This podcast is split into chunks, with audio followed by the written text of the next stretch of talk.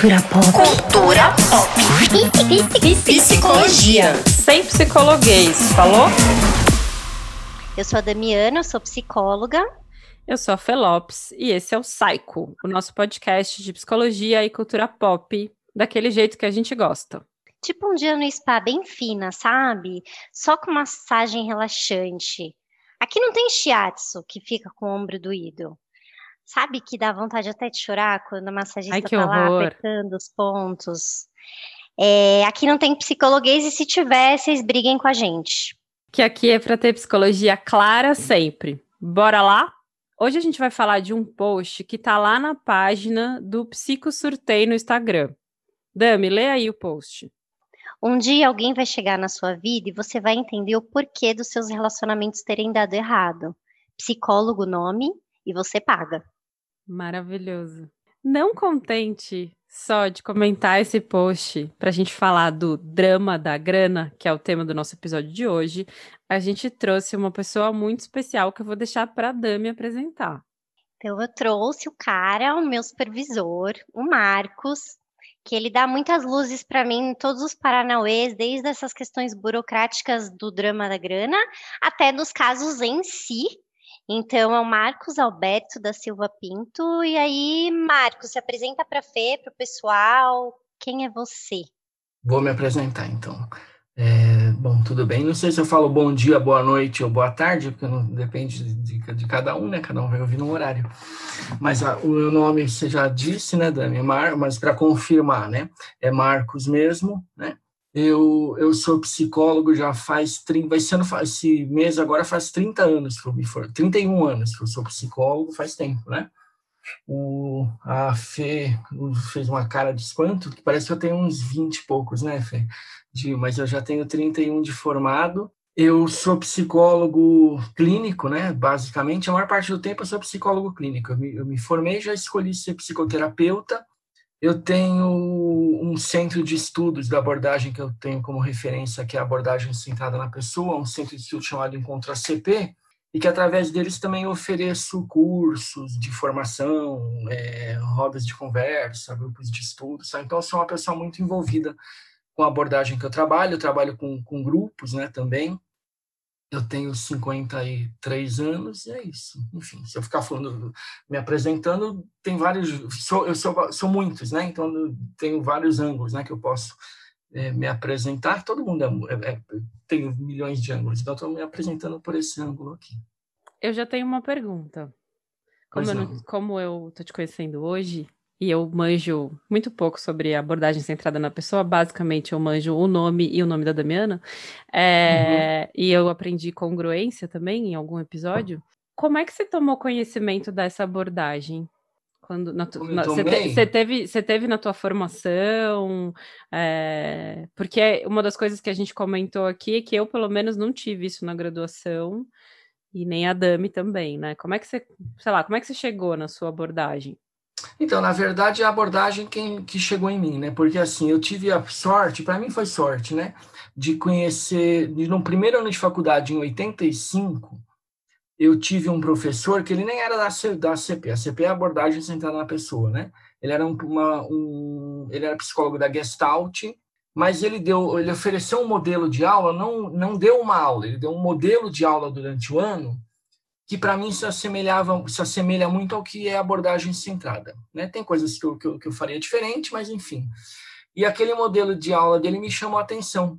Né? E aí eu lembro que a partir deste modelo de aula eu me interessei, eu pedi para ele, perguntei para ele qual era o embasamento dele, e ele me ofereceu um livro para se eu tivesse interesse em ler, chamado Liberdade para Aprender, que é um livro que o Carl Rogers escreve a respeito de educação, né?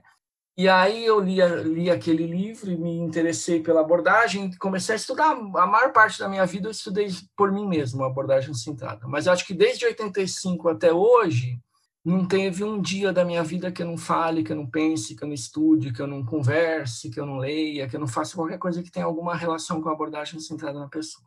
Ah, então a abordagem que te escolheu, chegou para você, não foi você que foi atrás dela. Não, não fui. A abordagem centrada na pessoa, aí vocês dois me respondam, ela conversa com a Gestalt, gente? É isso? Não.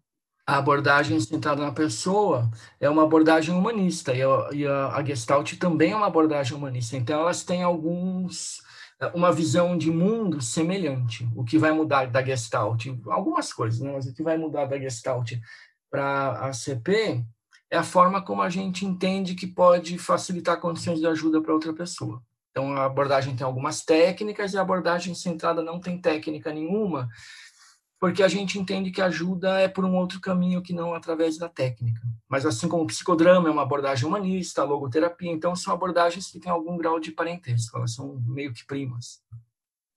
E você falou, vou começar já a hum. entrar no tema do drama da grana, que é, você falou que desde o começo da tua carreira como psicólogo, é, você se reconheceu como, como psicólogo clínico. Uhum. Você ouviu na tua formação, quando você foi, falou lá que você falou para teus pais, puta, vou fazer psicologia, que era um trampo que não dava dinheiro? Puta, você vai fazer psicologia? Sério? Uhum. Dos meus pais, nunca. Aliás, eu fui bem incentivado a fazer sempre o que eu quis. Nunca ninguém, nenhum deles me é, tentou me convencer a fazer alguma outra coisa. Então, eu fiz psicologia por minha vontade e tive todo o apoio que eu, que eu precisei, né? Agora, na faculdade eu ouvi muito. Né? Até um troço engraçado, porque assim, eu, eu, eu, eu nunca tive uma outra intenção, profissionalmente falando, que não fosse ser psicoterapeuta. Então, desde que eu comecei a estudar psicologia, eu já achei que eu queria ser. Até eu falei hoje aqui, né, que eu, que eu ofereço cursos, eu sou, eu sou, eu falo bastante da abordagem centrada por aí. Então, acho que ó, amanhã eu vou falar de novo em outro lugar. Então, toda, toda hora eu falo em algum lugar da abordagem.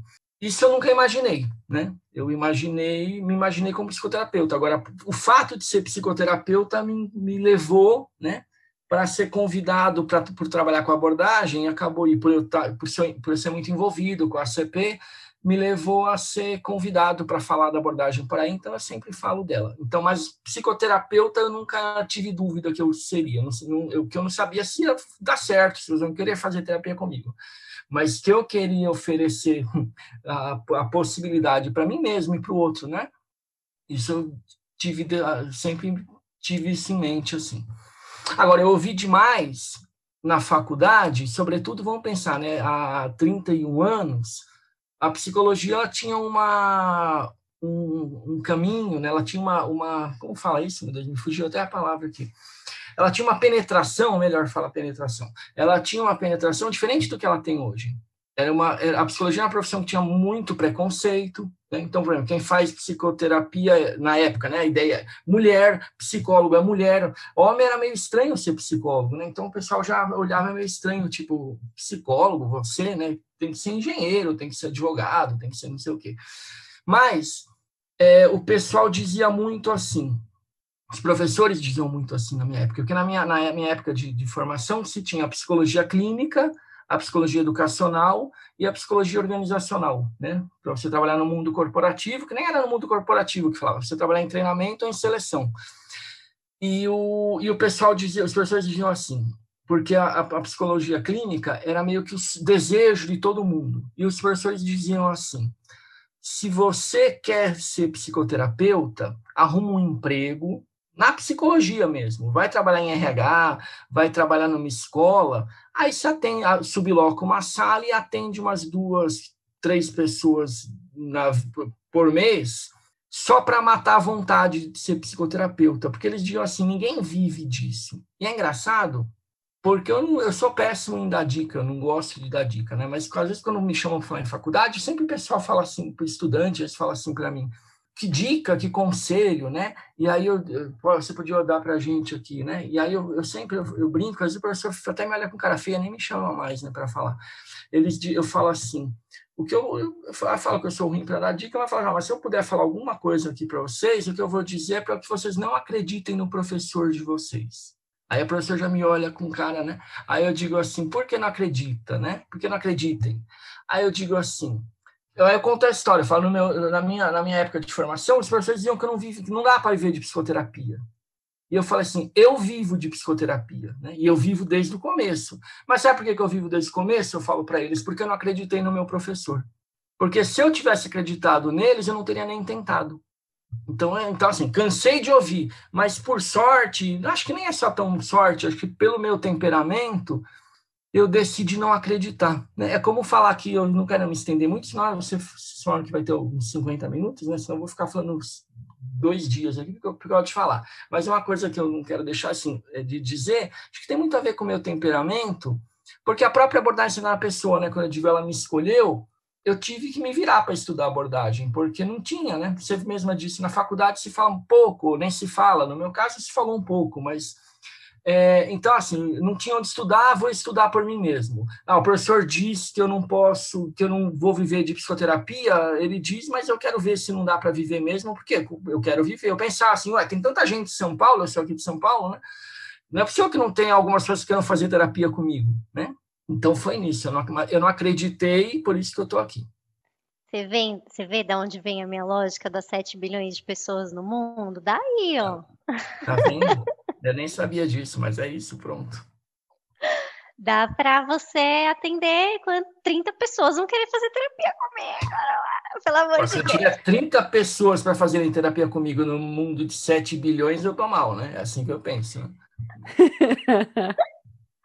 Aiva, Marcos, você assim destrói a nossa lógica que vem é, a nossa a gente fé. Fica pensando que, pô, 30, sabe, tem 7 bilhões, 30 vão querer, tá ótimo. né? Mas, cara, Primeiro, hum. eu queria dizer que a gente está aqui é tempo lógico, porque parte da, da, da equipe é terapeuta lacaniana. Então, 50 Entendi. minutos é assim, é o tempo que precisar para ser falado. Uhum, uhum, é, mas eu queria contar uma coisa para vocês, assim, pensando na pauta mesmo. Eu acabei de sair de uma experiência muito louca que é de conversar com duas mulheres negras que uma, uma psicóloga e uma nutricionista falando sobre como é esta vida de consultório particular. Elas queriam me ouvir falar sobre, sobre isso, tipo, uma combate papo assim. E uma das coisas que a gente estava falando é isso, né? Como é que faz nesse começo de carreira para você conseguir viver do consultório, de fato, para quem tem esse sonho e tal, né? Principalmente para quem. Como é que faz para viver de, do consultório? Principalmente para quem precisa desse dinheiro real para a subsistência de uma família, assim, que às vezes é o principal responsável financeiro da casa, parte do nascimento desse projeto que a gente criou, o podcast meu e da Dami, tem muito a ver com isso, né, Dami? Hoje, enquanto eu estava conversando com elas, eu pensei nisso, assim, é, que é poder fazer esse diálogo com as pessoas que estão nesse início de carreira e estão pensando como que faz para ser psicólogo clínico, né? Como é que é isso? Uhum. E grana, por isso que a gente quis trazer esse tema, porque grana é um puta tema, né? É, como é que a gente ganha grana? Como é que a gente lida com a grana? Enfim. Se vocês quiserem falar um pouco sobre isso. Então, é, é, eu fiz aniversário sexta, né? E aí uma pessoa me mandou uma mensagem, e essa menina tinha me mandado uma mensagem uns meses atrás, dizendo que ela tinha começado a fazer psicologia e que ela queria atuar com mães e tudo mais, mas que ela é, queria saber, né, se eu, se eu ajudaria quando chegasse na hora do estágio e tudo mais. Aí eu falei, ah, claro, me liga, manda mensagem. Aí no meu aniversário ela mandou uma mensagem para eu te falar parabéns. E aí eu perguntei como é que estava a faculdade, ela falou exatamente isso, que ela precisou trancar, que na pandemia ela não conseguiu tocar e que ela, ela trouxe essa questão. Ela até falou assim: ah, eu já entendi que nessa vida acho que psicologia eu não vou conseguir fazer, vou ter que fazer um curso técnico mesmo, porque ela é mãe, ela é mãe solo, ela tem dois filhos e ela tem que bancar a casa dela, né? Então ela está trabalhando, enfim, num, numa agência de viagem. É, e aí eu, eu lembrei muito disso que a gente fala, né, Fê? Do quanto que essa ponte é complicada. E que são poucos os que têm realmente o privilégio, porque eu, no meu caso, eu tive um privilégio de conseguir fazer uma transição de carreira, né? Que eu tenho alguém aqui que tem um emprego é, formal, vai, carteira assinada, sei lá, que também não significa nada hoje em dia, mas que conseguiu fazer uma base assim para eu começar o consultório e hoje estar num, numa posição de que eu consiga pagar as contas, né? Talvez se eu fosse uma mãe solo, eu não, talvez eu não conseguiria fazer essa transição para o consultório. Eu fico pensando sobre isso, assim. é uma questão dessa da grana, de investir nesse começo de consultório, porque o começo é isso, né? Você vai atender uns pingados ali, aqui e ali, e depois que vai começando o pessoal te indicar e a coisa vai começando a rolar, né? Então, talvez eu possa contar um pouco da minha. Porque, assim, como faz, né? Eu não sei como faz, mas eu sei como eu fiz, né? Eu acho que, assim, para começo de conversa da, da minha parte aqui, eu tive um privilégio, né? Então, assim, eu vim de uma classe média? Então meus pais puderam me ajudar, é, então eu não precisei me preocupar com a minha faculdade. Eu trabalho desde os 16 anos, né? Porque o pessoal da minha geração é meio que assim, 16 anos já está é, homem, né? Tem, só tem essa, né? Na minha geração, homem de 16 anos tem que trabalhar, senão vai virar folgado. Então eu comecei a trabalhar com 16 anos de eu nem gostava de falar office boy, era office boy, mas era tipo contínuo, né, de um banco. Nem vou fazer propaganda do banco aqui, porque eu sei que tem muita, vai ter muita audiência essa, esse podcast, né? Que inclusive acho que o marido da Dami trabalha também. O, mas não vamos falar o nome, né? Dami? Enfim, aí eu fui, então eu trabalho desde 16 anos, mas eu não precisei pagar minha faculdade, não precisei me preocupar com isso. Então, isso já foi um privilégio, já foi algo que me deu uma tranquilidade para poder iniciar minha vida profissional. Mas, quando eu me formei, eu já trabalhava então, e eu já fazia estágio numa, na área de, de RH. Não era, era área de treinamento, né, de uma companhia de trem, que nem existe mais, é uma empresa mista chamada FEPASA, né? Que, e aí eu, fiz, eu fazia estágio lá. E aí saí dali, fui trabalhar, aí graças graças essa experiência fui trabalhar numa entidade filantrópica, que na época nem falava ONG, falava entidade filantrópica, né? Tipo, daqui a pouco parece que nem tenho 53, eu tenho uns 103, né? Eu falo 1.800. Aí fui trabalhar nesse lugar e eu trabalhava lá meio período, porque assim, eu, eu pensava assim, né? Acho que aí tem muito a ver com, talvez ajude o que eu tenho a dizer aqui. Porque o pessoal, então o professor dizia assim, não acredite, não, você não pode viver disso. E eu, eu fui, fui ver se podia viver disso. E eu pensava assim, um bom jeito de eu tentar viver disso é arrumar um trabalho meio período, para poder me dedicar é, ao consultório. E o pessoal fala assim, ah, ninguém consegue trabalhar meio período na psicologia fora do consultório. Eu, ah, como ninguém? Deve ter algum lugar do mundo. E eu consegui. Então, eu trabalhei no começo, eu entrei como estagiário também numa instituição, numa entidade filantrópica, e eu trabalhava lá de manhã. Então eu fiquei, eu entrei como estagiário, depois quando me formei eu virei psicólogo de lá, e depois eu virei coordenador geral da entidade, mas eu trabalhei lá sempre meio período, é, até 96 eu trabalhei lá, trabalhei de 88 a 96. E eu, como eu me formei em 80, fim de 89, comecei a atender no começo de 90, eu peguei a minha carteira, meu, meu, meu, meu CRP e já comecei a atender, né? Aí eu dedicava parte do meu tempo pro consultório, né? Então, à, tarde, à noite eu atendia e de manhã eu trabalhava nesse lugar que era para eu poder me bancar, para eu poder ter um dinheiro para pagar até o próprio consultório. Só que eu acho que, assim, né? às vezes eu, eu, eu, vou falar um pouco ao contrário né, do que muita gente fala, né?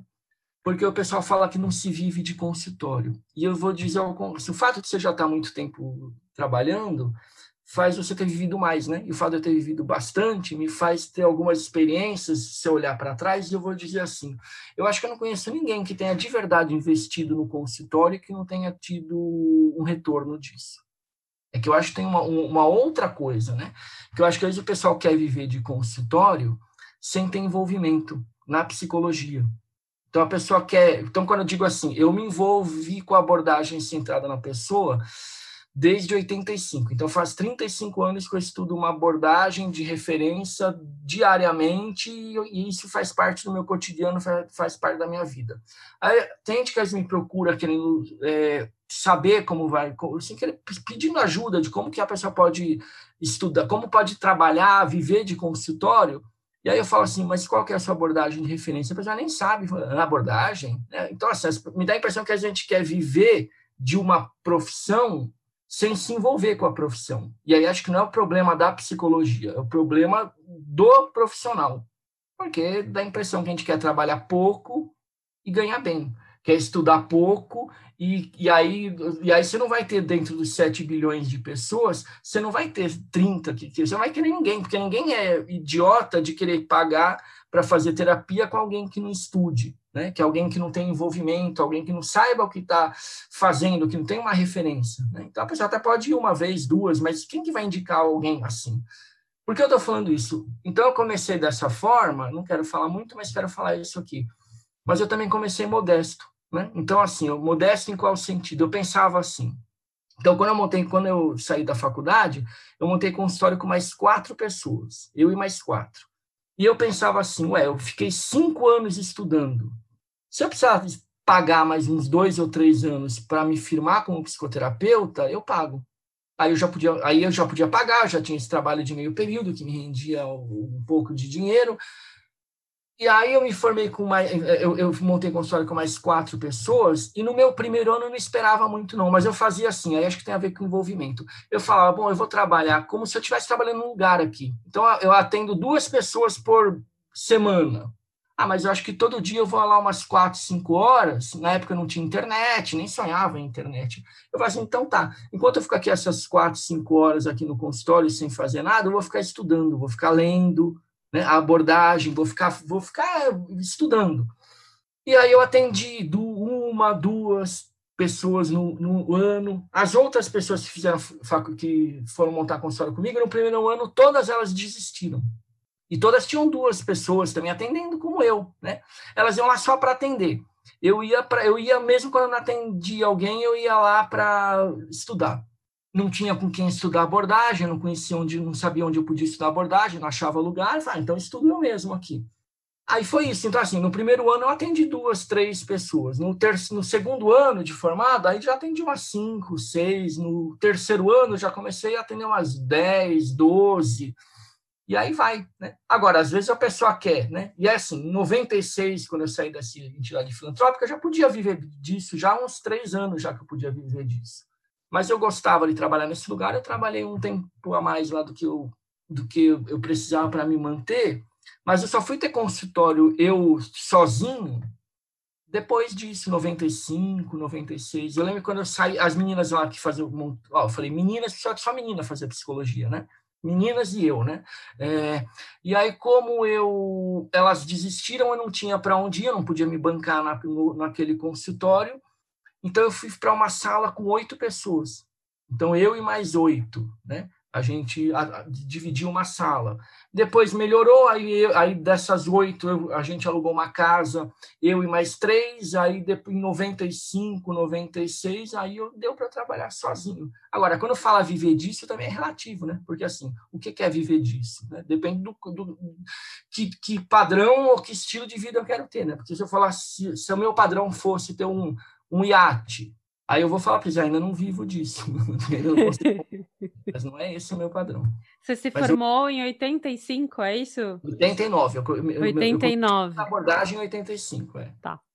É, então são tipo uns seis anos até você falar, bom, Consigo viver com a grana que eu ganho do consultório, mais ou menos isso. Eu, eu consegui viver, acho que a partir do quarto ano já dá para eu viver. Depois do quarto ano de formado já deu, já dá para eu viver. Mas ah, não viver, eh, não que hoje o meu padrão seja grande coisa, mas eu vou dizer assim, mas não viver no padrão que eu tenho hoje, né? Eu vivia numa, claro. numa condição e eu estava feliz da vida, porque para aquele momento aquela condição me servia bem.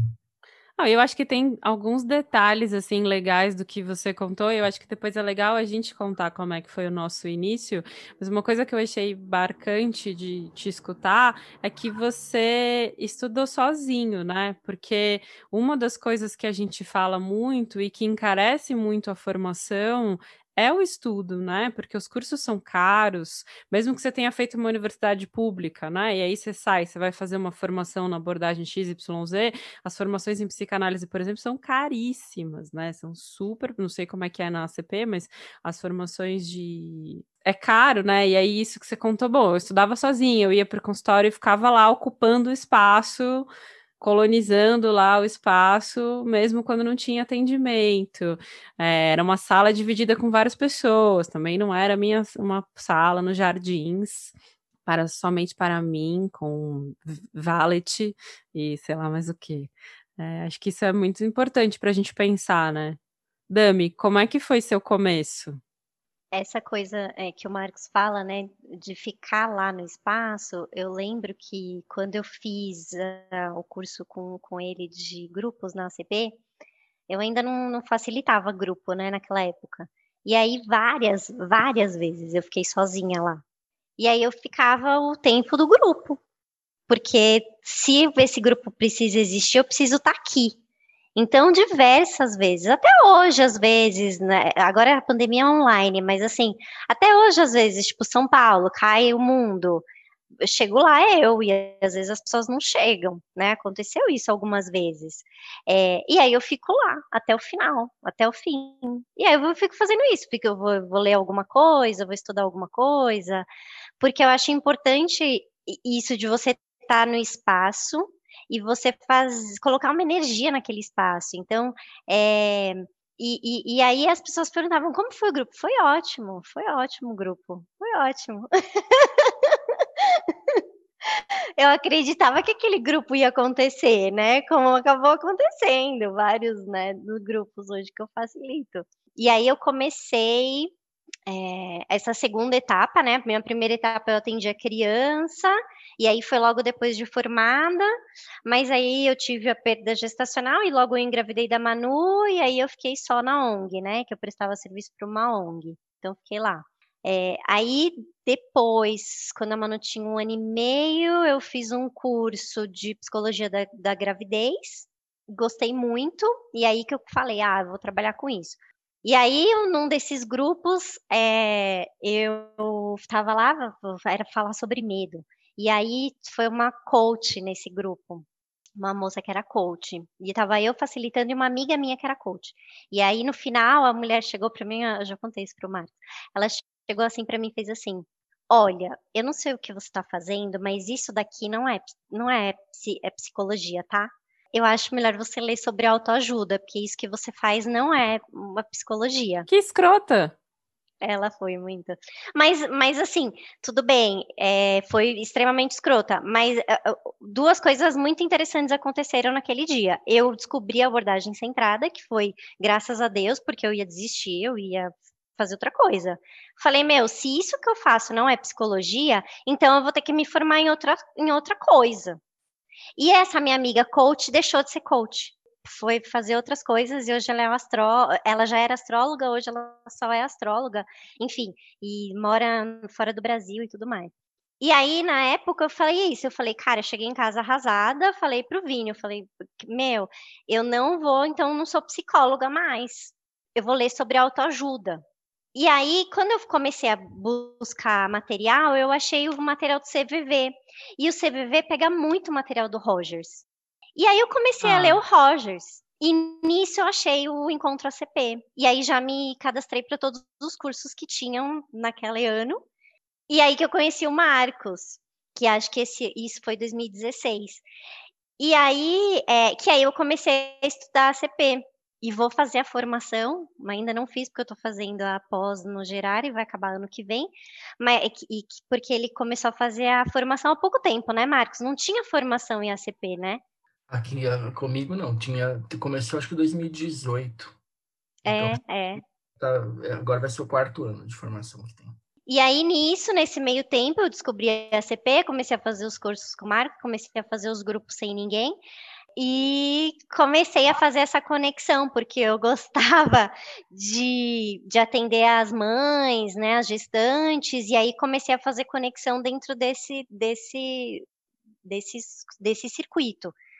É, então, eu fui nas casas de humanização do parto, comecei a fazer. Nesse curso que eu fiz lá no Encontro ACP, eu conheci uma amiga que fazia parte de um grupo de pesquisa lá na Metodista, de psicologia da gestação, e aí que eu fui lá para Metodista, e aí que eu fui para atender em Santo André, e aí que as coisas foram virando rede, mas é bem, foi bem isso, assim, muito tempo investindo na sala sem ter paciente, é, mas fazendo sempre o network, investindo toda a grana que eu tinha em curso. Então, todos os cursos que eu pude fazer nesse período eu fiz, e aí, network é uma palavra horrível, né? Conexão entre as pessoas, assim. a Dami é a louca das palavras em inglês. Eu odeio fazer isso, gente. Você odeio. vai fazer uma call, você tem um job. Nossa, um pendrive, credo. Cara, eu acho que eu tenho a trajetória mais diferente, assim, porque eu me formei em 2005 eu também tinha um, tenho, tinha um recorte de privilégio. Meus pais pagaram minha faculdade, era período integral, então dava para trabalhar. Então, além de pagar a faculdade, pagar os lanches, o, o transporte, a gasolina, tudo mais. Eu também não escolhi ser psicanalista, não sabia nada de terapia, nunca tinha feito terapia. Eu gostei de Lacan na primeira aula, por incrível que pareça, e assim foi. Mas, quando eu me formei, eu com 20, eu me formei com 22 e eu fui fazer um aprimoramento em, na casinha da nutrição pediátrica da Unifesp, que tinha uma bolsa. Na verdade, eu me inscrevi para todos os aprimoramentos que tinham em São Paulo, que não tinha residência ainda, eu me inscrevi para todos, até para fora de São Paulo. Só que eu peguei catapora no quinto ano, que eu era estagiária do Emílio Ribas. E aí eu não pude fazer 80% das provas para as quais eu me inscrevi. Então só restou as que eu já não estava toda cagada de bolinha de catapora para fazer a prova, entendeu? Aí eu fui fazer, passei nos dois que eu prestei, porque eu era muito inteligente, não, eu passei porque dei sorte, e aí eu passei na Unifesp, que era uma bolsa de 500 conto, era isso. Então, sei lá, eu acho que no começo, no aprimoramento, não, nem pensava no consultório, tinha o um esquema, eu fiz PUC, então tinha o um esquema de você ficar na clínica, você ficava como referência da clínica da PUC, então os pacientes que procuravam a clínica e podiam pagar alguma coisa eram encaminhados para essa rede referenciada, que pagava tipo isso, 20 reais, 30 reais, tal eu, eu odiava ficar sozinha na sala, sem paciente, diferente de vocês estão contando, isso me deixava deprimida, assim, ficar lá e aí não via ninguém, aquilo me dando um desespero, assim, era, de, era de, desolador. E eu não conseguia estudar, eu só, tipo, ficava, ficava, tipo, letárgica, deitada no divã, pensando, nossa, cara, fiz faculdade para isso. E aí, e, e acho que o que eu fiz para compor nessa época, eu fiz fotografia. Então, metade, meu trabalho de metade do período era foto. Eu fotografava. Numa época X, eu trabalhei num home care, que aí também compunha um pouco e dava uma mão, porque aí também eu queria ter volume de atendimento, porque eu acho que é isso, a gente também se forma dois, três pacientes e e fazia supervisão, fazia, estudava, etc, né? Gastava toda a grana, gastava muito mais grana do que entrava na realidade, para estudar, para fazer supervisão, para tal. E num determinado momento eu parei, eu larguei em 2010, voltei em 2014, acho, mais ou menos, fiquei só com a foto nesse tempo. E quando eu voltei, eu voltei. A minha experiência com a foto foi muito importante para eu aprender a lidar com dinheiro, assim, eu acho. Porque nesse esquema desse início de profissão, eu ganhava muito pouco no consultório e eu precisava me manter, eu queria muito me manter de psicologia. E aí, a, na fotografia, eu não tinha pudor nenhum de cobrar, né? Assim, é, porque. Mentira, que eu não tinha pudor nenhum, porque também é um pouco exagerado. Mas eu sabia que, que custava dinheiro, entendeu? Que a câmera é cara, é, o álbum é caro, entendeu? Então eu tinha noção que tinha um valor aquele bagulho que eu fazia, saca? Então eu, eu cobrava e era isso. Eu fiz muito trampo de foto de graça, mas eu sabia que eu estava gastando para fazer esse trabalho. Na psicologia, eu demorei para entender, para me apropriar de que aquilo que eu fazia era um trabalho e ele tinha um valor e tal, e o que, que eu ia fazer, como é que eu ia negociar esses, essas coisas, enfim. Então, isso eu acho que eu aprendi com a foto. No, quando eu voltei para psico, eu voltei já de um outro lugar, assim, né? Então, que acho que é um pouco isso que a gente está falando sobre esse início, né? Tanto o que o Marcos falou e o que você falou, Dami, de ter um investimento de estudo, de horas, de tá lá, de se dedicar para aquele trabalho e também ter um trabalho que é de meio período, com uma coisa que tem a ver com a psico, no caso foi a filantropia, a ONG. É, eu não conheço ninguém que de cara ficou só no consultório, até porque os pacientes não brotam do além, né? Eles não uh, nascem um paciente. As pessoas precisam, você precisa circular, né? As pessoas precisam te conhecer, você precisa conhecer as pessoas. Isso foi muito que eu conversei com as meninas hoje, assim, sabe? Do tipo, você tá em projetos que tenham a ver com você, é, tá aberto para ter experiências, né? Eu acho que o que me ajudou bastante também foi que eu sempre tive muito interesse em trabalhar com grupo. Então, na minha época de faculdade, eu participava de tudo que é grupo que eu via na. Porque na época também, assim, de novo, né? Eu vou falar a mesma coisa, eu não tinha internet, nem, nem sonhava que, que existia internet. Eu acho que eu nem tinha telefone, telefone em casa, acho que eu já tinha, mas fazia pouco tempo. Então, na época era tudo por mural, era o mural da faculdade, né? Que você via informação, né? E eu queria muito trabalhar com grupos, e eu gostava, eu gostava muito. Então, eu ia, qualquer grupo que eu, ia, que, que, que eu visse, eu ia participar para ver como era. Então, eu participei de grupos de todas as abordagens que apareciam na frente, umas quando você nem dizia que abordagem era, que o pessoal misturava espiritualidade com não sei o quê, outras, enfim, dá para contar, dá para escrever uns um, 10 livros só contando o que eu já vivi em grupo. Mas eu estou falando isso para dizer que quando eu me formei, eu também já tive interesse em trabalhar com grupo logo de cara. Né? Na abordagem a gente chama de grupos de encontro, né? que é um grupo de um final de semana. Então eu ia na, na saudades da fazer um folhetinho, né? É, xerocava, ia na faculdade e pedia para grudar lá. E aí, em julho de 90, de novo, né? Eu acho que tem a ver com o meu temperamento, eu sou uma pessoa persistente, no sentido assim. Aí eu tentei fazer um grupo em. Acho que foi maio, e nem. Acho que aí só uma pessoa apareceu. Aí eu falei, ah, vou fazer em junho. Aí acho que três pessoas apareceram. Também não dava. Aí eu falei, ah, fazer em julho. Aí sete. Aí eu falei, ah, sete já dá. Era para a gente viajar, né? Para fazer um, um final de semana nesse trabalho de grupo. Então, eu acho que isso também me ajudou, porque assim, aí o pessoal começou a fazer grupo comigo, e aí o pessoal falou, nossa, me interessei e queria fazer terapia com você. E aí a pessoa vai fazer terapia, aí isso vai, um vai indicando para o outro, outro vai indicando para o outro, e aí se você faz um trabalho que eu acho que, no meu caso, eu faço mais ou menos bem feito, você vira uma pirâmide ao contrário, né? Assim, de cabeça para baixo, assim, começa com um e daqui a pouco vai aumentando e aí você vai tendo algum nome e as pessoas te procuram. Então isso o grupo me ajudou bastante. E Marcos, você acha que tem um valor certo para cobrar? Porque o CRP lá, o site tem uns norteadores e tudo mais. O que você acha disso? Assim, porque é, é, eu lembro que eu conversei muito isso com você que no começo eu fazia assim, Fê, eu falava para a pessoa: "Ah, quanto que você quer pagar?" Aí, tipo, às vezes vinha um valor que, ok, dava para pagar a sala, e às vezes vinha um valor que não dava para pagar a sala. Casas Bahia, quer e pagar é... quanto? Isso. E aí o Marcos me ajudou muito a fazer um enquadre nesse sentido, né? A, a fazer um contorno para que eu não precisasse, tipo, lavar a louça do lugar onde eu alugava a sala para poder, tipo, pagar a conta no final do mês, assim. Eu vou, eu vou falar, Dani, sobre a perspectiva da abordagem centrada na pessoa, que é onde eu me baseio, né? É, eu não consigo dizer uma coisa fechada, assim. Eu estou dizendo quanto o psicólogo deve cobrar. Ah, deve cobrar X reais. Primeiro, eu acho que cada um vai ter que perceber em si o quanto se sente confortável cobrando. Eu sei que o CRP lá tem algumas regras, impõe algumas situações, enfim, mas eu quero dizer assim: eu, eu imagino que tudo que a gente faça, estou falando da minha parte, né?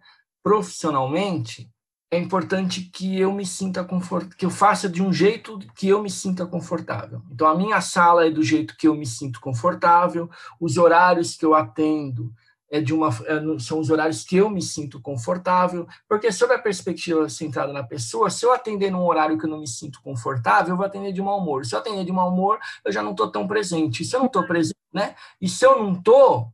Eu estou entendendo tudo que a Damiana fala agora. É, é ela fala isso também. E se eu não estou, não está tendo terapia, estou fingindo que eu estou atendendo o outro. Né? E como eu não quero fingir, eu quero atender de verdade, então, primeiro, e aí é um paradoxo da abordagem, para eu estar centrado no outro, eu preciso que eu me sinta confortável para estar. Então, o horário eu quem decido, né, o que me, me faz bem, a sala é como eu me sinto confortável, e acho que o valor é a mesma coisa. Que valor eu me sinto confortável para cobrar? E como eu me sinto confortável em, em lidar com o dinheiro? E aí eu vou dizer da minha forma, e não é uma forma que é a regra e que nem acho que tem que ser. Mas a minha forma, assim, eu acho que terapia é uma coisa cara, geral, se a gente for falar no geral, eu acho que eu cobro bem caro se a gente for pensar em valores que as pessoas cobram por aí, mas eu também nunca deixei de atender ninguém por causa de dinheiro. Aliás, nada na minha vida tem a ver com tem a ver com dinheiro. Eu, ah, você falou agora, né? nem estou fazendo propaganda, mas para dizer assim. Então, ela tem os cursos de formação. Não é um curso barato, mas eu não deixo de acolher ninguém que queira fazer curso comigo por causa de dinheiro. Então, se a pessoa não faz, a pessoa pode não fazer curso comigo porque não, não gosta da abordagem, ou gosta da abordagem, mas não se identifica comigo, não gosta de encontrar CP, não vai com. Não tem problema. Por dinheiro, a pessoa não deixa de fazer. Então, quando a pessoa não pode, o que eu digo é, ah, tá, não pode, pode quanto? Em psicoterapia é a mesma coisa. Eu digo assim para as pessoas, ó, eu, eu, eu até eu falo desse jeito, eu sei que terapia é caro, eu sei que eu cobro caro, mas eu não vou deixar de atender por causa de dinheiro. Então, é assim, eu cobro X, se você puder, é legal, porque eu vivo disso, se você não puder, é legal também, mas eu nem vou discutir. Eu quero que você me conte o quanto honestamente para você é possível. E você vai me dizer e eu topo. Tem uma boa parte das pessoas que podem pagar o que eu cobro. E tem, e porque assim, o que é estar tá bem pago? Acho que aí a, é, a gente cai em duas, duas situações, né? O que é estar tá, é bem pago? Né? Tem gente que não me paga nada. Acho que nem pode o CRP falar, né? Então, o CRP, tomara que ninguém ouça isso do CRP, né? Mas tem gente que não pode. E, e eu atendo. E eu atendo e eu me sinto bem pago. Porque a pessoa não tem dinheiro para o ônibus, pessoa vai a pé fazer terapia porque não tem como pagar o ônibus, eu estou bem pago, porque ela paga 100% do que ela ganha. Ela ganha zero, não me paga nada. Tá igual, tá, paga 100%. Eu acho que esse é um aspecto, então, do pagar é, do se sentir bem pago. O outro é o quanto eu me sinto de novo confortável. Né? Quer dizer, eu me sinto confortável em atender a pessoa X pelo valor Y. Isso, é, isso, na minha visão, e se a minha resposta for sim, pronto, independe do valor que você cobra. Agora, eu não quero atender, eu, eu, eu, eu tenho a possibilidade, em função de fazer isso já há muito tempo, de, de poder oferecer né, o que a pessoa escolha quando a pessoa não pode. Agora, aí acho que entra numa outra, uma outra história, né? Quer dizer, agora, se eu não tivesse, eu não poderia oferecer isso. É assim, beleza, eu tenho que pagar é, aluguel, consultório, tenho que me manter, tenho que manter, ajudar a manter a minha família, blá, blá, blá, blá, blá, blá. Então, acho que, de novo, voltamos para o que é confortável para cada um. Não, fala aí, mano, só eu tô falando, você tá, tipo, apaixonada, assim, ouvindo o Marco, tipo, uau! porque faz todo é, sentido é, então... para mim, sabe? E aí, quando você encontra um lugar que faz sentido para você, é, é, é, muito confortável, assim, é estar tá em casa, sabe? Ó, oh, eu vou chorar, tô, tô emotiva. Enfim.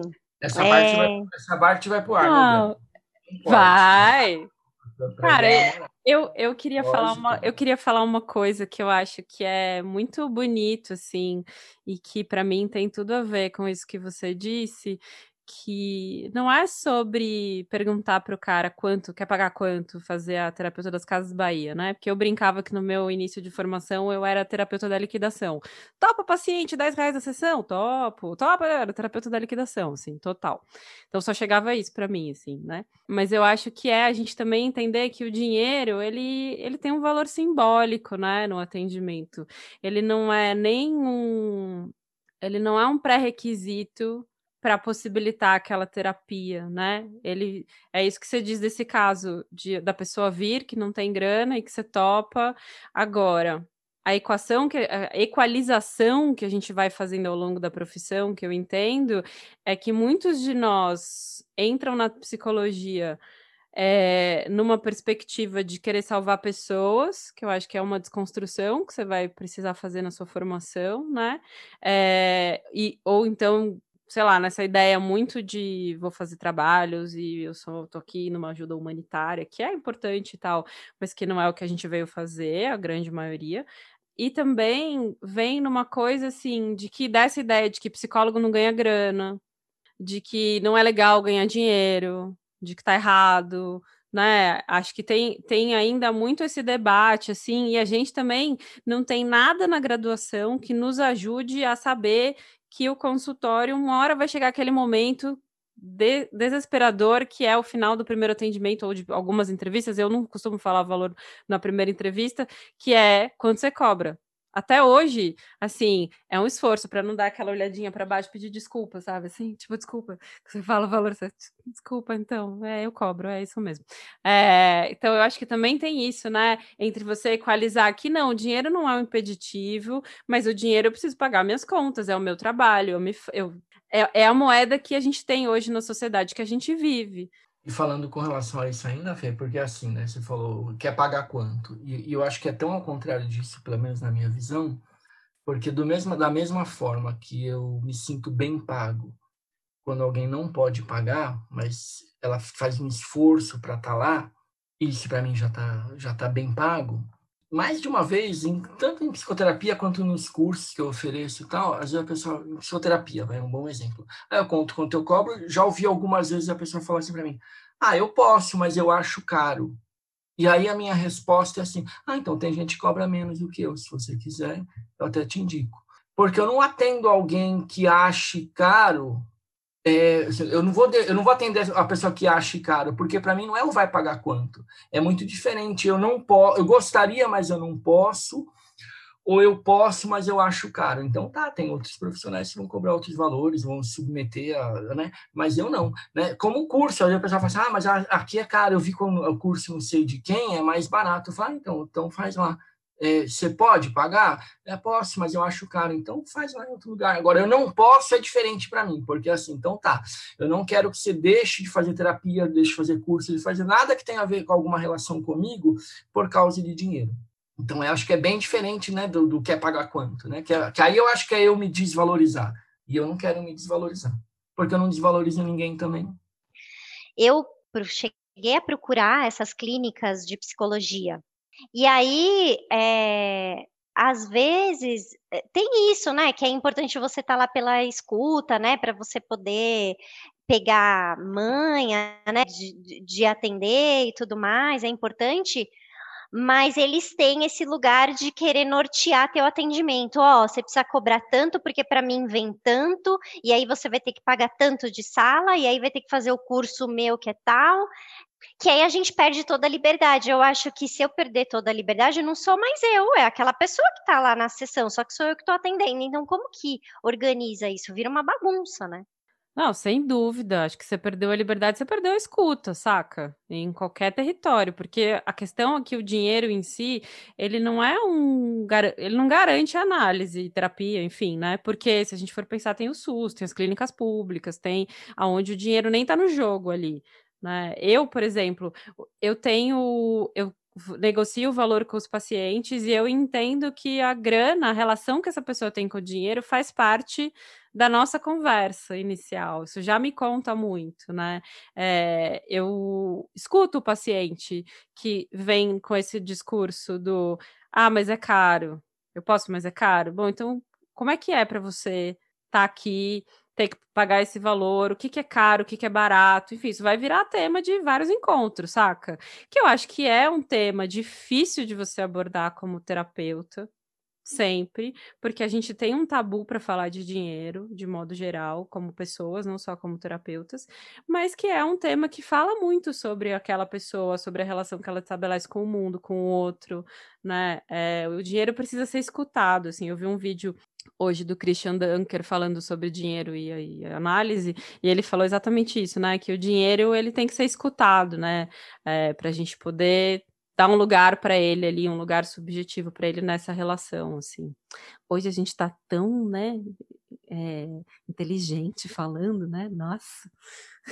Ô, Marcos, você acha que rola isso mesmo, dessa lenda urbana é, que não é lenda urbana, que eu já ouvi várias vezes, que é assim, ah, mas psicólogo é muito por amor, ah, é difícil cobrar porque é por amor. Então, assim, eu já ouvi de amiga minha, ah, nossa, eu tô, é, é ai, nossa, eu, esse mês eu não consegui pagar o X contas porque eu, vários pacientes não me pagaram, mas aí eu fico sem graça de cobrar, porque, ah, eles estão passando por momentos difíceis, eu não sei o quê. Você acha que a gente fica nisso nesse limbo do por amor, porque são pessoas que estão passando por momentos difíceis? Ou você acha que é possível a gente separar isso? Como, como que, que é? Ou você não eu, sente isso do por amor? Eu, eu, eu posso falar por mim de novo. Eu, eu faço por amor. Tudo que eu faço acho que na vida de uma forma geral, mas estou falando profissionalmente, tudo que eu faço é por amor. Não tem nada que eu faço obrigado a, a fazer, não tem nada. E, eu, e hoje eu tenho, eu tenho uma condição profissional que me permite fazer isso. Então eu só falo hoje aqui com vocês, eu só falo onde eu quero. Por exemplo, live, já me chamaram para umas 500 nessa, nesse período de pandemia. Eu, eu não aliás, eu falei numa, para não dizer que eu não falei em uma, falei em uma. Mas eu me sinto desconfortável. Ah, normalmente, porque, principalmente live, que é assim, é como passar a pandemia. Então, só estou fugindo do assunto, mas para voltar eu saber como vai passar na pandemia, eu, eu não. Eu, primeiro que ninguém, acho que ninguém que está vivo passou por uma pandemia, né? Porque teve a gripe espanhola já faz mais de 100 anos, então acho que ninguém viveu tanto. Quem viveu nem lembra porque era bebê. Então, primeiro, sei lá como passa uma pandemia. Segundo, se não supor que eu tivesse vivido a, uma pandemia, eu posso dizer como eu vivi a pandemia, não como alguém vai viver a pandemia. Então, eu falo assim: o pessoal chama para live, eu falo assim minha, é, vai durar um minuto, porque eu vou dizer assim, ah, como passar a pandemia? Eu falo assim, ah, a minha, o que eu quero dizer é para você passar a pandemia do seu jeito, e não de um jeito para... Então, às vezes, para você for bom acordar tarde, e comer, e engordar, e depois emagrecer, come até, até estourar. Se para você for bom ficar vendo série, fica... Porque cada um é de um jeito, porque as pessoas são diferentes. É, já fugi da história aqui, mas já vou voltar, eu nem lembro se eu lembro a pergunta. Não, e a live naturalizou a palestra gratuita, né, mano? Porque assim, pois eu é. fiz 350 bilhões de live no primeiro semestre por conta da questão do George Floyd, do racismo e tal. Então, muita gente me chamou para falar sobre educação antirracista, que nem é meu tema de pesquisa. E uma hora eu falei, mano, eu recebi um convite de uma loja de roupinha de neném, assim, pensei, hello, Tipo, o povo naturalizou a palestra gratuita, assim. Cola aí, vem aqui falar. Você vai me mandar umas roupinhas, vou ter recebido, saca? Porque antes as pessoas te chamavam para falar e você recebia para fazer isso, ou você ia sem, sem receber porque você queria estar naquele evento, né? A live então, naturalizou esse, essa troça é, de palestra gratuita, cara. Mas eu, eu, não me importo em falar gratuito, mas eu também, mas, mas desde que eu me sinta confortável mas eu também e eu me, me, importo de falar recebendo quando eu não me sinto confortável, né? Porque para mim o que Sim. diz eu me sentir confortável. Então lá eu falei, meu consultório tem que ser de um jeito que eu me sinto confortável. O que eu cobro é de um jeito que eu me sinto confortável.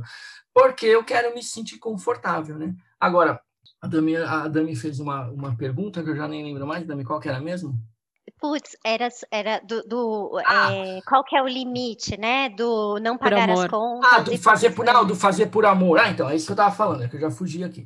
É, então eu posso dizer assim, por isso que eu contei toda a história para dizer, eu acho que tudo que eu faço, sobretudo profissionalmente, na vida acho que também é por amor, porque eu estou numa situação que me permite fazer por amor. Acho que eu sempre fiz, acho que eu nunca me vendi assim na vida, vou fazer sem querer fazer.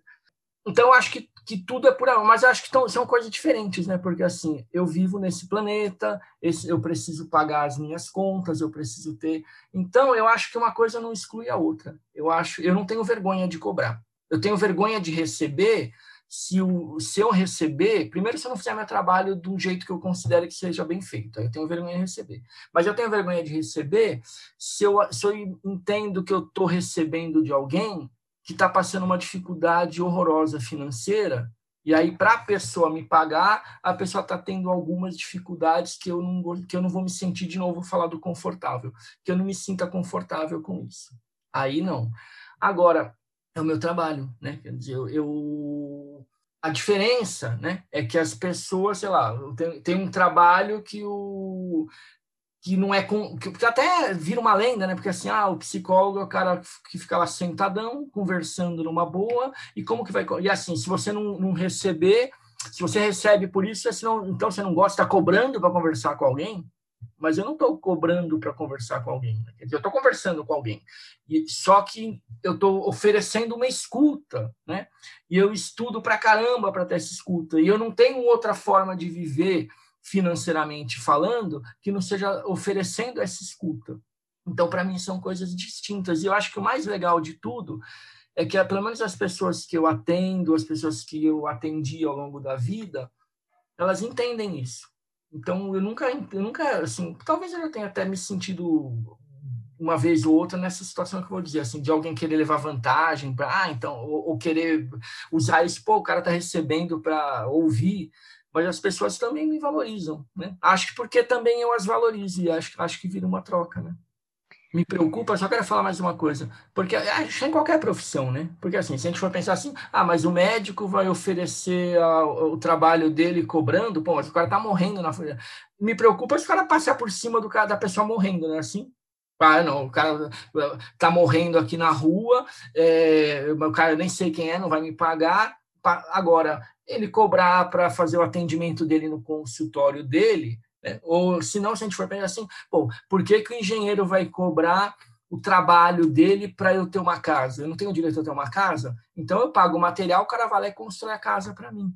Mas por que que na psicologia a gente tem essa implicância, né? Só porque parece que é só uma escuta, mas é uma escuta diferente da escuta que a gente oferece no dia a dia para o outro no cotidiano, né?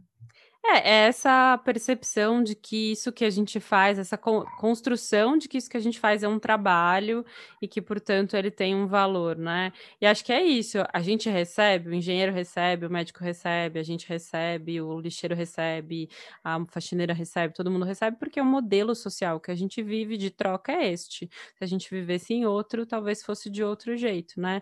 É, eu gosto de pensar que a gente pode hackear o capitalismo de dentro do próprio capitalismo, sabe?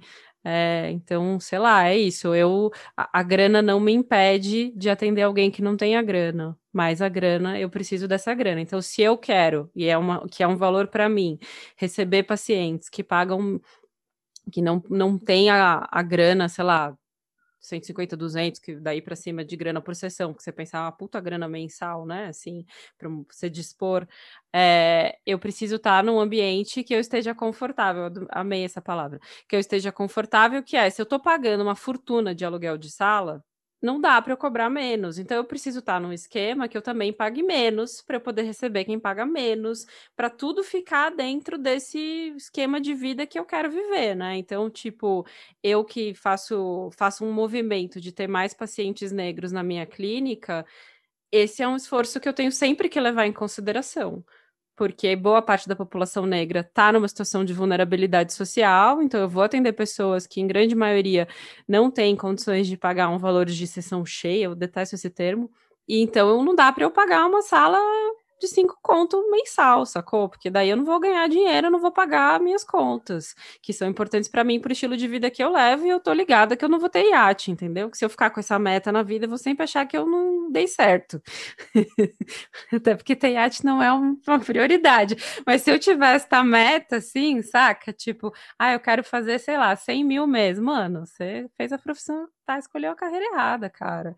Tipo, não, né, sei lá, até acho que não acho que é impossível você ganhar 100 mil mês sendo psicólogo, mas saca? São várias coisas que vão entrando na equação, entendeu? É isso, para você ficar confortável. Eu amei esse termo.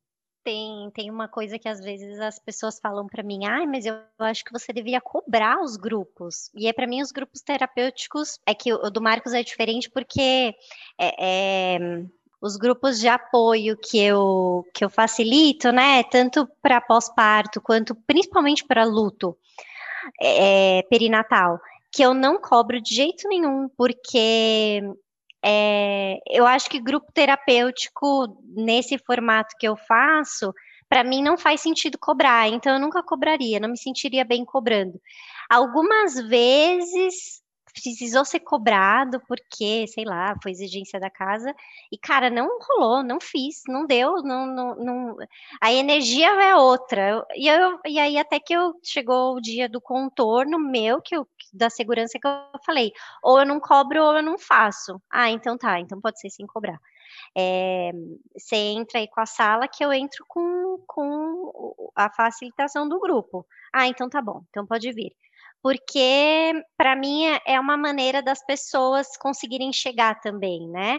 Então, agora que está online, isso está muito mais legal, porque está chegando muito mais gente, porque eu atendo em alguns lugares que, enfim, não são periféricos, então as pessoas da periferia não chegam, não conseguem chegar, porque é longe. É, e aí, agora que está online, eu estou ouvindo muito isso. Nossa, eu moro em bairro X, eu nunca conseguiria ir no seu grupo presencial, porque para eu chegar demoraria uma hora e meia, então agora online é possível. Então, para mim, o, o grupo online fez muito sentido, porque eu vi chegarem muitas mulheres que não conseguiam chegar nos grupos presenciais, assim, achei isso muito legal. Bom, ouvindo vocês, eu acho que a, a equação para o drama da grana é a equação entre o desconforto e o conforto, certo? Para mim, sim. Eu acho que é isso. Segundo a qual a psicologia é formada da mente. Psicologia, palavras, psicologia. Psicologia. Psicologia. Psico... Psico quê? A gente tem um quadro aqui, Marcos, que chama Psicoquê, que é o nosso objetivo é trazer essas palavras que às vezes a gente ouve por aí e não sabe exatamente o que significam. Então, tá muito psicoque da CP, porque na, na no semana, no episódio passado foi congruência. É a tecla SAP. Eu... O psicoque é a tecla SAP da psicologia. É tipo assim, é significante em português, é congruência em português, e aí não sei outras coisas para dizer. E uhum. aí eu tinha sugerido, Marcos, autoatualização, mas se você quiser falar de outro, pode falar. Fica assim, que a gente tem na abordagem centrada uma convicção de que todo ser vivo busca viver melhor o tempo todo. É uma convicção que a gente tem. E eu não estou falando de gente agora, tô, por isso que eu falei que você falou da história da planta, né? É uma convicção que a gente tem de todo ser vivo busca o tempo todo se aprimorar e buscar alternativas para viver melhor. E aí, para falar de gente, eu gosto de dar um exemplo de planta. Então, se você pegar uma planta que precisa de luz para viver e virar essa planta contra a luz, ela naturalmente, por ela mesma, se volta a favor da luz. Eu já falei tanto disso que eu, até, eu antigamente falava assim, eu não sei o que ela, como é que acontece, mas acontece. Ela sabe. Aí eu já falei tanto disso que já me contaram até o que acontece. É um processo chamado de fototropismo. Né? mas ela não precisou aprender isso, ela não precisou ter aula disso com uma, quando ela era mudinha, ela não precisou ter uma aula com uma planta mais velha para falar, ó, oh, se você tiver é, te virarem contra a luz, vai lá a favor da luz, senão você morre. Hein? Ela não precisou ter esse tipo de aula. Ela sabe o que ela precisa para viver. A visão que a Barra Central tem é essa convicção de que, vamos traduzir para a gente aqui, né? É, que toda pessoa busca o melhor para si. A gente nasce, eu vou falar calibrado, mas calibrado parece meio, meio que bêbado, sei lá, não é isso nesse sentido calibrado. Eu, eu, na, eu, eu nasci, a gente nasce de, assim, em acordo com as nossas experiências, em harmonia com as nossas experiências. Uma criança não tem dúvida se ela está com fome, com sede, com sono, com dor. Quando a gente é pequenininha, que a gente não lembra, mas a gente não tem dúvida disso. A gente já sabe. Por isso que criança chora o tempo todo quando é pequena, porque ela não sabe expressar, mas ela sabe o que ela está sentindo. E o jeito que ela tem de expressar o que ela está sentindo é reclamando, a não ser que ela esteja satisfeita, ela esteja feliz. Só que a gente vai crescendo e desaprendendo isso, porque a gente é, a, a gente é estimulado a, a, a, desconfiar disso, dessas experiências que a gente tem.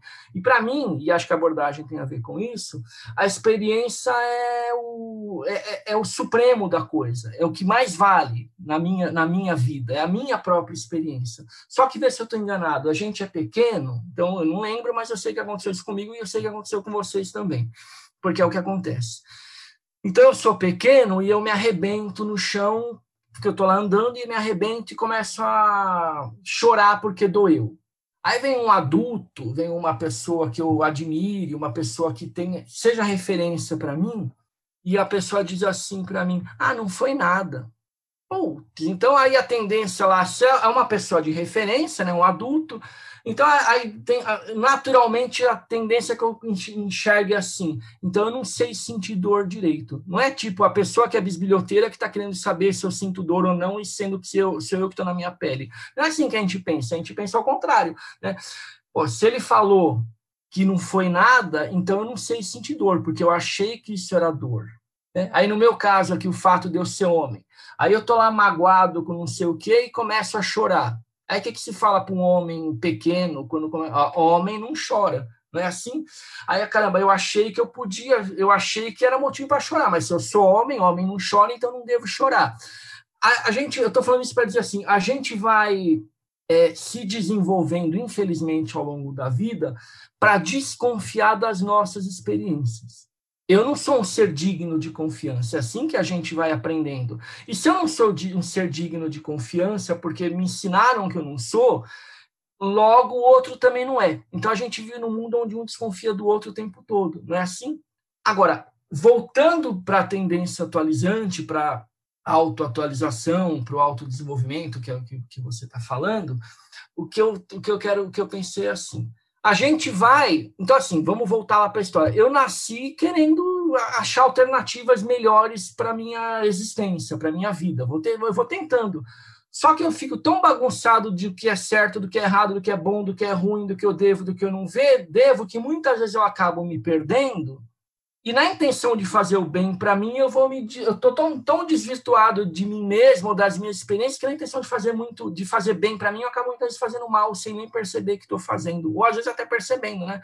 Tem um cara que nem é da abordagem, mas ele, mas ele fala uma linguagem que para mim tem muito a ver com abordagem em alguns momentos. Ele já morreu, é um psiquiatra de Campinas chamado Oswaldo de Loreto. Ele tem um texto chamado Em defesa do meu direito de ser triste, que eu gosto bastante, né? Que ele fala assim a loucura é uma saída para quem não achou outra. Ele está falando de tendência atualizante, ele está dizendo assim, ó. Então, se eu achasse uma saída melhor do que a loucura, certamente eu, eu, eu, eu buscaria essa. Só que a tendência, a tendência é a que eu busque as melhores alternativas dentro do meu repertório. Eu não consigo buscar uma alternativa que não faz parte do meu repertório. Mas dentro do meu repertório, a, a, a tendência é que eu busque as melhores alternativas, a, daquelas que eu consigo enxergar como alternativas. Sob esse aspecto, o que a abordagem centrada na pessoa busca fazer? Busca oferecer. Dá para falar a vida inteira disso, né? Mas eu vou resumir. É, sobre esse aspecto que a abordagem centrada entende, né? Entende que se eu oferecer um ambiente diferente do mundo lá fora, onde a pessoa possa se sentir acolhida, onde ela possa se sentir aceita, onde ela sinta que tem uma pessoa de verdade ouvindo, com uma escuta interessada nela e com uma capacidade de ser honesto com o seu sentimento, com a sua percepção, que você, a partir disso, você pode oferecer um, um ambiente diferente do mundo lá fora, onde a pessoa, onde eu possa facilitar condições para que o outro possa tentar se perceber e se percebendo, talvez ele ganhe oportunidade de perceber, de ampliar o seu repertório. E ampliando o seu repertório, ele tende a talvez perceber outras saídas diferente daquelas que ele tem encontrado até hoje, porque ele busca o melhor, mas ele busca o melhor dentro do seu repertório, né? Acho que para, não quero me estender, senão vou parar de falar, mas assim, tem um exemplo bacana disso, é, tem o Rogers, né, ele veio ao Brasil, que é o precursor dessa abordagem, ele veio ao Brasil três vezes, a primeira foi em 77, em 77, ele deu uma entrevista para a revista Veja, naquelas páginas, nem sei se existe mais páginas amarelas, mas a revista sei que existe, né? mas a, a, página não sei se existe, que é uma página de entrevistas. Né? Ele deu uma entrevista para essas páginas amarelas e que a Veja me autorizou a, a, até a publicar no site lá do Encontro ACP. Então tá lá, se alguém tiver vontade de, de ler, chama Por um Homem Melhor. Né? Nem falei o site, mas aí a pessoa encontra ACP por um Homem Melhor. Então, acha lá tem uma entrevista né, do Rogers. E aí ele fala mais ou menos isso que eu estou falando aqui para vocês, e a, a, a, repórter, mais ou menos, ela pergunta assim: você não faz nada para mudar a pessoa? Porque na abordagem a gente. Porque assim, vou voltar para a planta, vai. Não, é, eu, não, eu não desenvolvo uma planta. A planta se desenvolve por ela mesma. Não é assim? O que eu posso fazer para contribuir para o desenvolvimento da planta é oferecer um solo fértil para ela. Então, se eu oferecer água, luz, adubo, terra, não sei o quê, eu posso, essa é a minha parte, eu ofereço solo fértil. A parte da planta é se desenvolver do jeito dela. Sob a perspectiva central na pessoa, a minha parte é oferecer algumas condições que eu entendo serem facilitadoras. A parte de como ela vai se desenvolver é a parte dela. Eu não tenho controle e nem quero ter, porque eu tenho convicção no, do, no potencial das pessoas. Enfim, aí o Rogers dá, ele fala mais ou menos isso e a pessoa fala assim é, para ele: e se você atender um ladrão, você não vai fazer nada para ele deixar de ser ladrão? Ele, a, a, primeira ela fala assim: você não vai fazer nada para as pessoas mudarem, se vai fazer fisioterapia com você? Ele fala que não. Ela fala assim: e se for um ladrão, você não vai fazer nada para ele deixar de ser um ladrão? Aí o Rogers fala que não. E ela fala assim: então ele vai ser um ladrão bem resolvido se ele fizer terapia com você? E o Rogers fala: é possível que ele vire um ladrão bem resolvido, mas é improvável que bem resolvido ele escolha ser ladrão. Porque a tendência é quanto mais eu me perceba, mais eu me respeite, mais eu me estime, mais eu me cuide. A tendência é que eu ganhe um olhar diferente para o mundo. E aí a tendência é que eu repense o meu jeito de interagir com o mundo. E aí é improvável que repensando ou ressignificando o jeito que eu interajo com o mundo, eu continuo escolhendo ser um ladrão. Porque o ser humano busca sanar ou suprir as suas necessidades, mas ao mesmo tempo o ser humano tende a ser sociável. Quando eu ganho uma percepção nova, né, de respeito comigo mesmo, é improvável que eu continue escolhendo ser ladrão. Então essa essa é a visão de atualização das pessoas. É um princípio ou é um conceito fundamental na abordagem que se isso não faz sentido para mim, não dá para eu trabalhar com abordagem, porque aí naturalmente eu vou tender a buscar alternativas técnicas, alguma coisa para ajustar entre aspas o outro. E a visão central da pessoa é que eu não preciso ajustar ninguém, eu preciso facilitar condições para que o outro se ajuste por ele mesmo. Então é isso. Você acha que eu estou aqui hoje, Fernanda Lopes, fazendo um podcast falando mano? Por quê? Por causa disso, porque eu fiz terapia com esse homem. Passada. Achei que dialoga super com a psicanálise, gente. Deve dialogar mesmo. Mas não sei se eu tenho, sou capaz de ter repertório suficiente para dizer o que, que eu achei parecido, mas eu achei. É, bom, eu vou fazer a, a terapeuta lacaniana e nos dirigir para o encerramento da brincadeira. No final, Marcos, a gente tem um jogo que é muito psicológico, assim, tipo testes psicológicos, é bem, bem embasado, teórico, é muito profundo. Baseado no filme Divertidamente mesmo. É essa a ideia. Uhum. É, então, eu vou te explicar como ele funciona. A gente vai. Te... Você assistiu Divertidamente? Não sei, talvez, mas eu sou tão péssima para lembrar. É um é, é desenho aquele desenho que, que fala dos sentimentos, alegria, que é uma menininha que fica tudo. Então, é um desenho. É que meu, meu filho agora tem 20 anos. Quando, se você me perguntar se você fala de desenhos de 20 anos, do, da, de 15 anos, aí eu vou saber responder todos, mas esse não. Então, é, é só uma tiração de sarro, que é um jogo muito profundo, é por isso. Então a gente então, vai te fazer, a gente vai te fazer perguntas e você fala a primeira coisa que vier na cabeça. É Twitter, assim, tipo, é espoleto, o bagulho é rápido, não dá para ficar embaçando, Damiana. É, então eu vou começar. Uma tristeza. Uma tristeza é o momento político atual do nosso país. Maravilhoso. Um nojo. Posso repetir a mesma resposta? Ah, tudo bem, valeu. Uma alegria. Aí, não, senão eu vou ficar só no mesmo assunto, né? Quer falar, posso dizer que é o oposto do que eu acabei de dizer como hum. nojo? Enfim, é, uma alegria, por, eu tenho milhões, mas uma delas está aqui com vocês, por exemplo, é uma alegria para mim. Ah, para a gente também. É... Gente, eu tô muito feliz, sério. Nossa, gente, eu também. É o nosso primeiro convidado que não é amigo, assim, né? Tipo, ah, é? É, que é eu tô aqui conhecendo a primeira que vez. É, que é tipo uma pessoa adulta. É uma né? pessoa adulta, é um adulto responsável que a gente convidou. já, né? já cresci, entendi. Um medo. Não é que não, é, não é um amigo, mas é uma pessoa adulta, não é, é um amigo adulto. É, isso. é uma referência, chamar uma de referência. De barba, de barba branca, né? Um, um medo. Um medo é de, é de morrer antes de viver as coisas que eu ainda que eu gostaria de viver e ainda não vivi. Eu acho que esse eu não tenho medo. Amigo imaginário. Amigo imaginário? Eu não sei. Eu posso falar. Ah, o Carl Roger seria um bom amigo imaginário, né? Boa. Uma memória base, tipo, uma memória, sabe, aquela memória de uma coisa lá do seu passado, sua infância, sei lá. Eu posso falar, primeira, não é nada maravilhosamente importante. Se fosse falar uma memória importante, a mais importante memória que eu acho que eu tenho é do nascimento do meu filho, né? E, mas se eu falar da memória base. É essa aí. Ah, essa, pronto. Então, pronto. Não, não, é essa aí, essa aí, essa que não ah, é essa? importante. É, essa não importante. Eu lembro da Copa de 70, eu tinha três anos. Eu lembro Nossa! Do, do hino na Copa de 70, é a lembrança mais antiga que eu tenho. Uau! Não lembro da Copa, mas lembro eles cantando o hino, o hino nacional, arrumadinhos, assim. Quando ainda não estava cancelado o hino nacional. Não, é. Nem a seleção brasileira. Nem a seleção brasileira, nem a camisa. É, que, que, tristeza. Uma tristeza. A gente já perguntou tristeza? Já, né? Já, eu já Então já foi, já falamos tudo. Um já. sonho. O último um sonho. Um sonho que a gente, que a gente começa a confiar cada vez mais no potencial das pessoas. E, e crie menos regras. E, e, e aceitar e parar de roubar a liberdade das pessoas e aceitar que as pessoas vivam cada uma do seu próprio jeito, desde que não façam mal para outra. Eu acho que é isso. Que rufem os tambores, porque está entrando no ar o quadro Dicas e Cartas dos Ouvintes.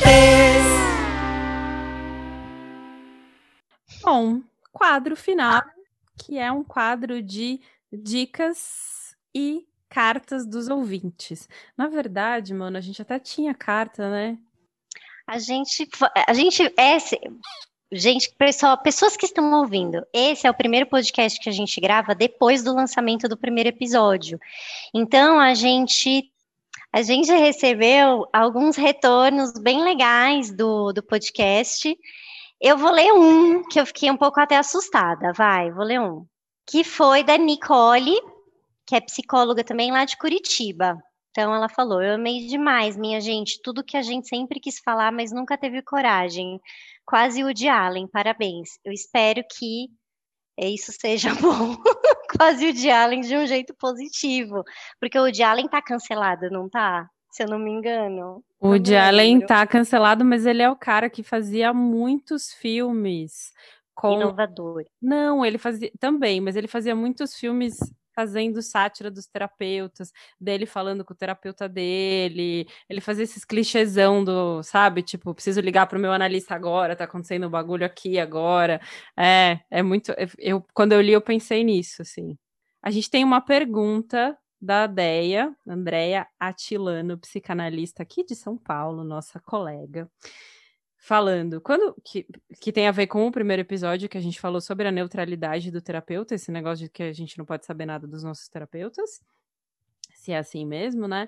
Quando o paciente faz uma pergunta direta sobre vocês, vocês respondem ou devolvem para eles? Tipo, quantos anos você tem? Você tem filhos? Eu fui para tal lugar, você conhece? Vocês respondem? Sim, eu respondo. Na abordagem centrada, pelo menos no meu jeito de enxergar, a gente privilegia a relação. Então, é o poder da relação que facilita condições para que o outro se. que a gente contribua para que o outro se perceba.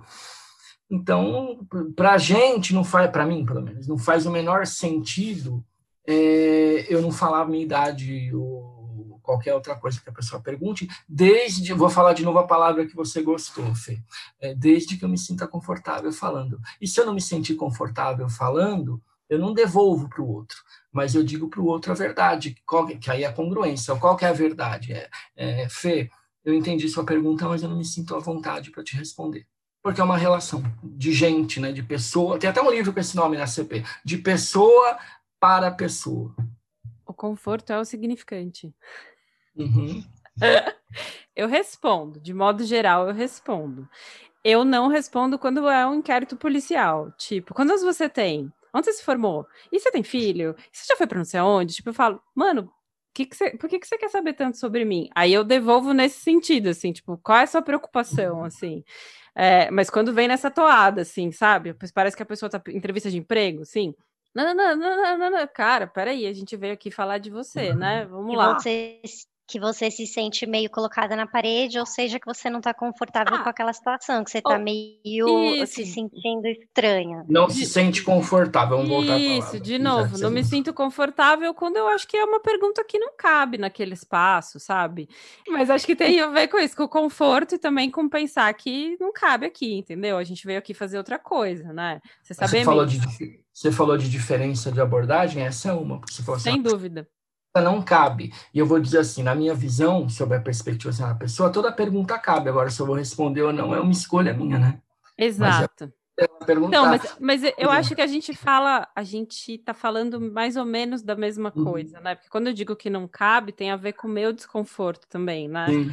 É, mas eu sei que dentro deste clichê Woody Allen, do que do psicanalista, porque o Woody Allen é muito clichê do psicanalista mesmo, tem o cara que você pergunta assim, quantos anos você tem? E a pessoa faz cara de nada, e a, aí você pergunta de novo, e a pessoa fala, mas por que você quer saber isso? Neste tom. Uhum. Assim.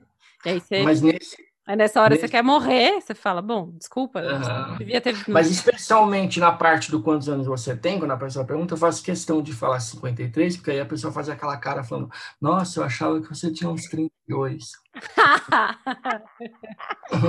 Tô essa, essa pergunta é o drama do recém-formado, né, galera? 53. Vamos falar a verdade. Essa é a pergunta do é o drama do recém-formado. Quantos anos você tem?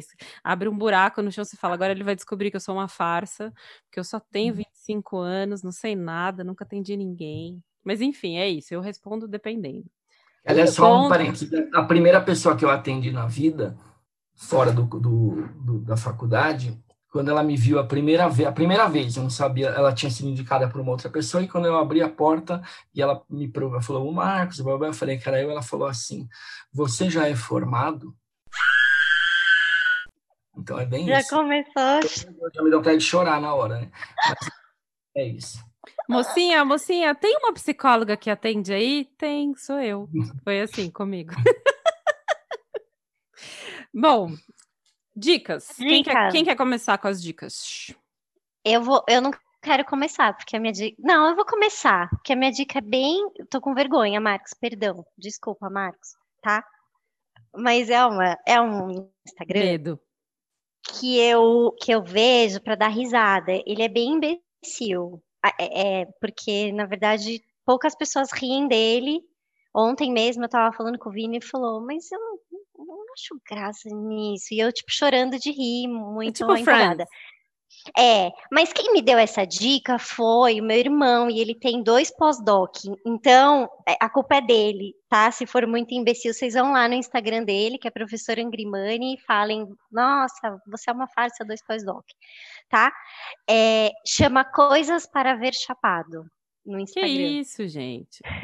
Isso é muito maravilhoso. Eles colocam vídeos, Marcos, perdão, de um cachorro dançando e o outro olhando, é, uma mãe ensinando o filho a fazer lições de matemática, que mais? É, enfim, coisas muito engraçadas. Um cara que fez um clipe dizendo que ama beijo na boca de várias perucas diferentes, com várias é, cenários diferentes. Então, assim, é uma dica que não é muito não é nada filosófica, mas porém, se vocês gostarem de Instagrams que não vão agregar nada na sua vida, que é aquele momento de você olhar e não aprender nada, não pensar em nada, só dar risada de coisas idiotas, é esse que chama Coisas para Ver Chapado, que é Coisas PV Chapado, é isso. Olha, eu quero aproveitar e mandar um recado para esse professor Angrimani, que me ouviu falando que lagartixa era anfíbio e não me corrigiu antes de eu ter editado o episódio, tá entendendo? Entendeu? Tem um familiar veterinário que podia ter não deixado eu pagar este mico falando que lagartixa era anfíbio, sabe? É um réptil. Claro que é um, hop- um réptil, óbvio, por isso que eu tenho medo, porque é um primo do jacaré. É, a minha dica é. Eu vou dar uma dica edificante, talvez, tem a ver com o tema. A minha dica que tem a ver com o tema são as clínicas e escolas de psicologia para você que quer fazer terapia e está sem grana. Estamos num momento de muita procura para terapia, que é a pandemia, muita gente com questões de saúde mental. Acho que a gente nunca foi tão chamado para falar e para atender as pessoas. Não sei como tem sido isso para vocês, mas eu tenho ouvido isso de todos os amigos. E a gente tem as clínicas escolas, a gente tem pra, em todo, todo, sei lá, em qualquer cidade que você tiver que tenha universidade de psicologia, tem clínica escola que se não atende gratuito, atende por um valor muito baixo e que tem esses esquemas de rede, de encaminhar para as pessoas que são recém-formadas, e os alunos que atendem são todos supervisionados por pessoas assim, tipo Marcos. Então vocês podem ir confiar que ficar seguros. É isso, essa é a minha dica. Já que você falou disso, no Encontra CP, em função do curso de formação, tem uma clínica lá que o pessoal atende com valor social, o pessoal que faz curso lá, e também tem um plantão psicológico online, gratuito. que Maravilha. Então, se alguém tiver interesse, o, projeto chama Plantão Acolhendo, que é o pessoal faz atendimento online, não atendimento, é um plantão psicológico online. Se alguém tiver vontade interesse, está lá disponível. É isso, gente. Foi maravilhoso. O Max vai dar a dica dele. Ah, achei que a dica era essa, desculpa. Ah, nem pensei em dica, mas eu. ah, Ó, uma boa dica é façam terapia comigo. Não, tô brincando. O- Não sei dar dica assim, eu sou péssimo de dar dica. Ah, qualquer coisa que você goste, Isso, que você sei gosta lá. de ouvir, Ouça- que você gosta ouça- de. Ouçam Beatles. Pronto. Essa é uma dica boa. Gente, tá atrás dele o cartaz do Beatles. Tá atrás de mim aqui, ó. Ouçam Beatles. Pronto, acabou. E Belchior também é uma boa dica. Ano passado Eu ia falar. E Belchior, eu não vou. É isso, galera. Foi maravilhoso. Obrigada, Marcos. Obrigada, Marcos. Muito, Eu muito agradeço bom. demais, viu? Agradeço muito o convite. Fiquei muito feliz em estar com vocês aqui.